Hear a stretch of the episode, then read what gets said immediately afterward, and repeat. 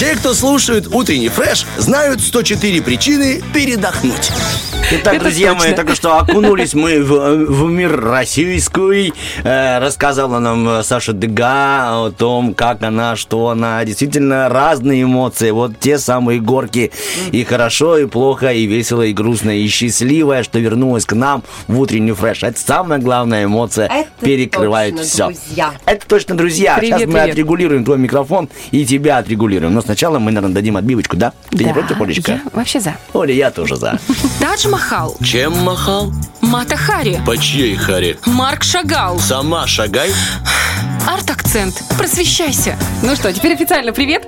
Доброе утро. друзья. Доброе утро и Очень тебе. по вам скучала. Да мы тоже по тебе. ждала. Да, это хорошо, что мы снова с тобой вместе, Саша Дега. Действительно, долгожданная для нас встреча. Месяц, правильно сказала Олечка, коллега, не звучал твой голос на нашей волне. Мы пытались, как-то перекрывали, там даже у нас был конкурс «Спародируй Дега», э, победил Романов, но только походкой. Вот. А все-таки голос твой и информация только лишь от тебя является самой сильной. Я рада, что вы меня ждали, потому что я тоже по вам скучала. Очень многим хотелось и хочется поделиться, и я буду делиться, потому что, несмотря на сложную обстановку, а, время вдохновения, оно никогда не уходит. И даже в самые темные, теплые, э, темные времена э, всегда есть э, на что посмотреть, чем впечатлиться и откуда вообще набраться энергии. В общем, я это и старалась сделать, потому что для меня ис- искусство это как э, такая такая витаминка. В общем, хорошо работает такой современный бат. В общем, у меня все отлично. Ну, расскажи нам, а что мы узнаем от э, производителя искусства БАДов. Смотрите, я решила зайти после перерыва в эфир со специальной картиной, которая называется «Купание красного коня». Во. Кузьмы. Петрова-Водкина. Картина, которая вызывает од- неоднозначное впечатление, потому что она странная, да, это И чуть-чуть факт. неприличная. И чуть-чуть неприличная, да. Она вызывает очень разные эмоции. Написана она была теплым летом 1912 года. И это произошло ровно 110 лет назад. Представляете, еще и так совпало, еще и в датах совпало. В общем, у картины юбилей. И почему она такая важная? Потому что в ней есть эм, пророчество определенное, ощущение революции, ощущение изменения жизни в России, которое, конечно же, вы знаете, через два года начнется, и дальше еще очень сильно Россию будет трясти так лет так 40-50, потому что то, что пережила Россия, это, конечно, страшно описать. И вот эта картина Петрова-Водкина «Купание красного коня», она имеет очень большое значение для русского искусства. Э, Я в Москве была в Третьяковской галерее на Крымском валу, где выставка посвящена э, искусству 20 века. И эту выставку большую, там более 30 залов, огромное количество работ, открывает именно эта работа. Первое, что увидите, вы заходите и встречаете этого красного коня, который, понимаете, как композиционно выстроил Водкин? Он ее как будто не помещает. Она как будто сейчас вылезет от А я думала, это просто обрезано. Я Нет, себе как будто сейчас выпадет. Это его идея, его концепт. Мало места этому коню. Он такой огромный, он такой мощный, он такой сильный, что он вот-вот сейчас выпадет на, на вас из картины. И к картине, когда подходишь рядом, тебе дискомфортно. Тебе все время хочется немножко держать какую-то дистанцию. Если ты импрессионист, и ты хочешь нырнуть в эту картину, вглядеться в мазок, тут ты прям, тебе не надо рассматривать. Тебе хочется немножечко находиться вдали. И здесь очень важная такая есть мистика, ощущение цифры 3. Цифра 3 будет у нас э, за время выпуска звучать несколько раз. Во-первых, он использовал три такие техники внутри, внутри своей работы. Первое, э, о чем важно сказать, а, это иконопись. И вы сейчас удивитесь, где же здесь А, лица. иконопись? Лицо, Да, лицо. Очень да похоже. лики и цветовая гамма, потому что Петров Водкин а, в юности увлекался иконописью, он этим занимался, он это изучал, А он правильно работал. говорить именно вот иконописью, да, Да. не иконописью. Ну, я знаю, что иконописью, А, но хорошо, я Оля просто думал, нас ты знаешь, ты Я такая, знаешь, гляну. прямо, знаешь, загуглит, и будем себя козыряешь, чувствовать думаю, вот сегодня у нас вообще ликбез, знаешь, еще и это, и это, и ударение Саша Дега привезла новые. Так, Оля, давай, чтобы мы были Так, умными. и- Иконопись Иконопись. или ик- По-моему, иконопись? иконопись. Я бы сказала иконопись. А да? я бы сказал бы Саша права. иконопись. Да, Саша Дегай Саша получает права на вождение Toyota и Corolla, допустим, или Camry лучше. Ой, вот. И э, на первый взгляд, те, кто, ну, допустим, вне веры находятся, они не улавливают этих акцентов. Но если всмотреться, вы начинаете обращать внимание, во-первых, на лик вот этого самого всадника. Он отрешенный. Если конь взбудоражен, то то у мальчика абсолютно отрешенное лицо. Мы, кстати, о мальчике еще прям поговорим. Есть три прототипа, снова цифра три всплывает. Кто этот мальчик, кто этот всадник. И еще цветовая гамма. Русская иконопись есть две тенденции. И вот новгородская иконопись это всегда яркий цвет. И это всегда акцент на красное. Три божественных цвета. Красный, да, это кровь и жизнь, это голубое, это небесное, да, отношение. И вот это охра, вот этот желтый. Желтый это человеческое, либо нечеловеческое лицо, да, это кожа, и вот это отношение тоже к божественному, к золоту. И вот здесь Водкин использует вот эти вот три цвета в акценте, они главные. И красный превалирует. И как он сам сказал, он даже не сразу понял, насколько работа пророческая. Он вообще ее писал как просто жанровую работу, да, купание коней в реке. Он находился в Саратовской области, и это как бы бытность была. Ну, прям уже э, обнаженные молодые люди были на этих конях. Нет, не было Это такого. прям есть это уже, образ. да, да, да, Там это были уже девушки. дальше его движение. Там были девушки, это просто желание самого Художник художника. был Он так женат. Художник был женат. И жена, кстати, очень в один момент повлияла на существование этой работы.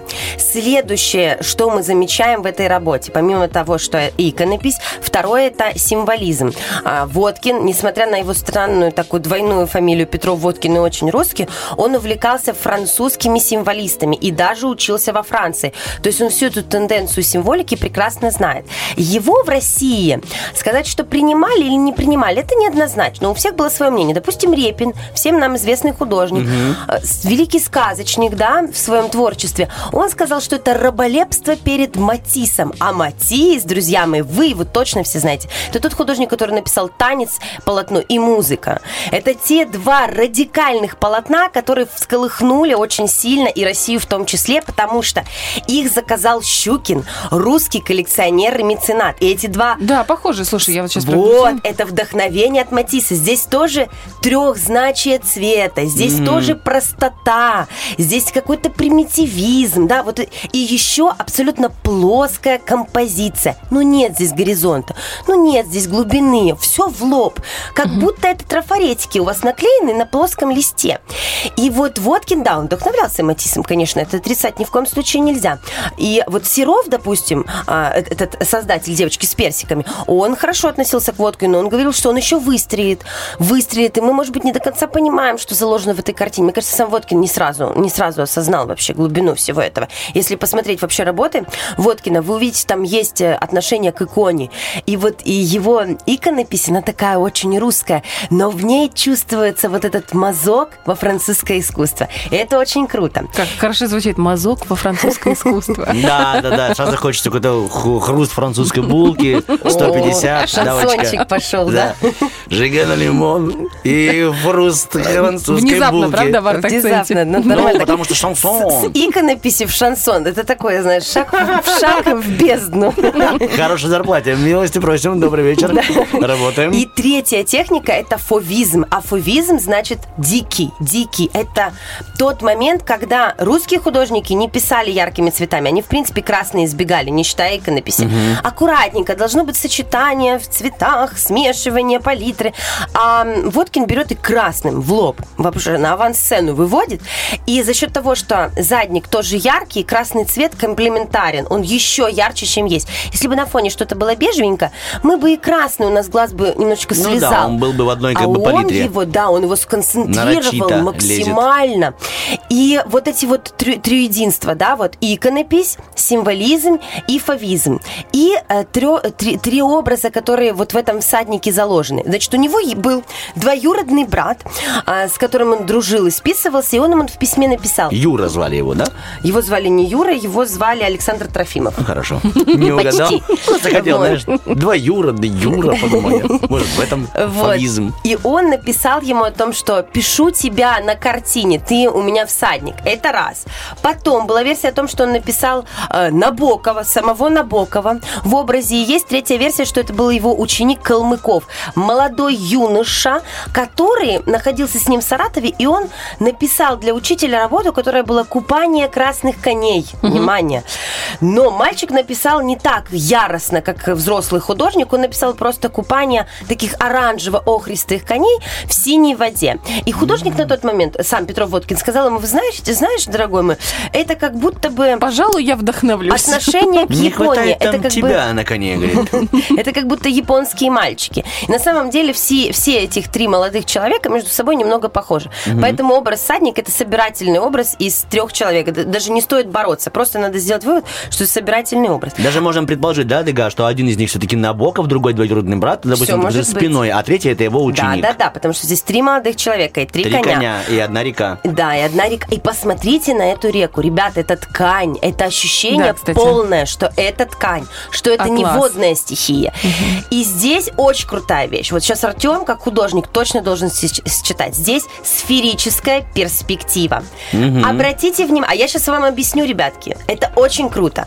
Ощущение, если вы не смотрите на передний план, что вид сверху, что вы смотрите на реку сверху, поэтому Да. заворачивается река. Это сферическая перспектива. А всадник, анфас, немного сбоку, чуть-чуть угол там 35 градусов повернуть. И это, и это новизна. Никто так не писал.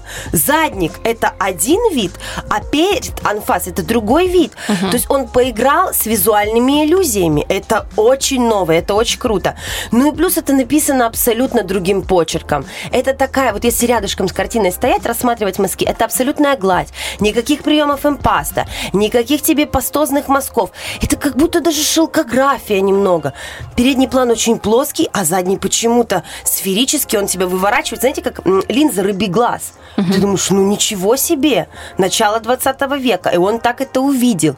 Это очень здорово. И плюс я все не могла понять, почему там три коня, почему там три коня. Сразу песня три веселых коня. Смотрите, красный конь анфас, белый конь вдалеке, и он испуган. Если посмотреть на лицо белого коня, он испуган. А вы же помните, какая была армия? Красная и белая. А, ты думаешь так? А Я думал, что он испугался, типа, я белый?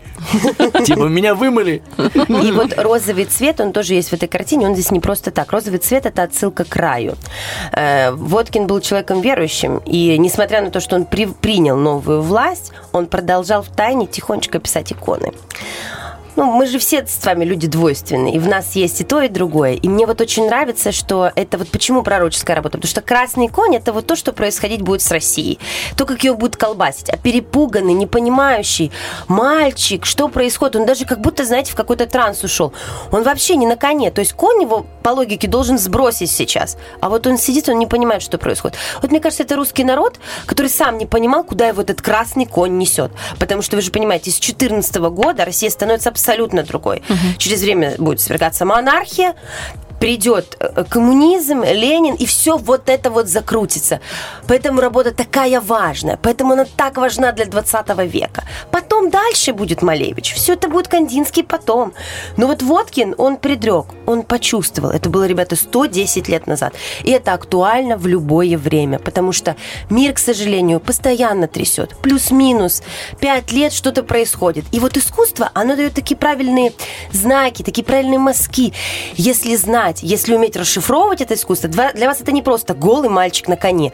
Нет, это символ, это знак, это вот некое такое вот пророчество того, что все не так просто. Мне Столько интересного, да, ты побежали. слушаешь и думаешь, ну, просто, ну, красный конь. Я Ну, тоже подумала, ну, Парень, ну, красный- не знал, что будет свержение, что изменится Россия. Но что-то он в этом чувствовал. Ну, вот это благодаря таким людям, как ты, Саша Дега. И нам Нет, он тебя потом это очень приятно подтвердил. Когда. Ну, революция началась, он подтвердил. Я бы тоже И подтвердил вообще бы. очень важно сказать, что 20 век, э, живопись, искусство 20 века – это не взгляд через окно на реальность. Это новая реальность. Больше никто не будет писать вот так вот, как оно есть на самом деле. Все New- начинают new выворачивать. reality. Да, да. New Окей. reality. Мы Интересно. ну, что сейчас сделаем? Паузу одну, потом продолжим? Я Нет, мы дум- заканчиваем Я сегодня. думаю, мы прям Это красным конем. На красном Ура! коне мы ставим точку. На счастье, это подкова от красного коня. Большое тебе спасибо, что ты вернулась. Спасибо, что ты в строю и с нами. Очень, это одно, очень одно интересно. удовольствие. Утренний фреш. Уф, какие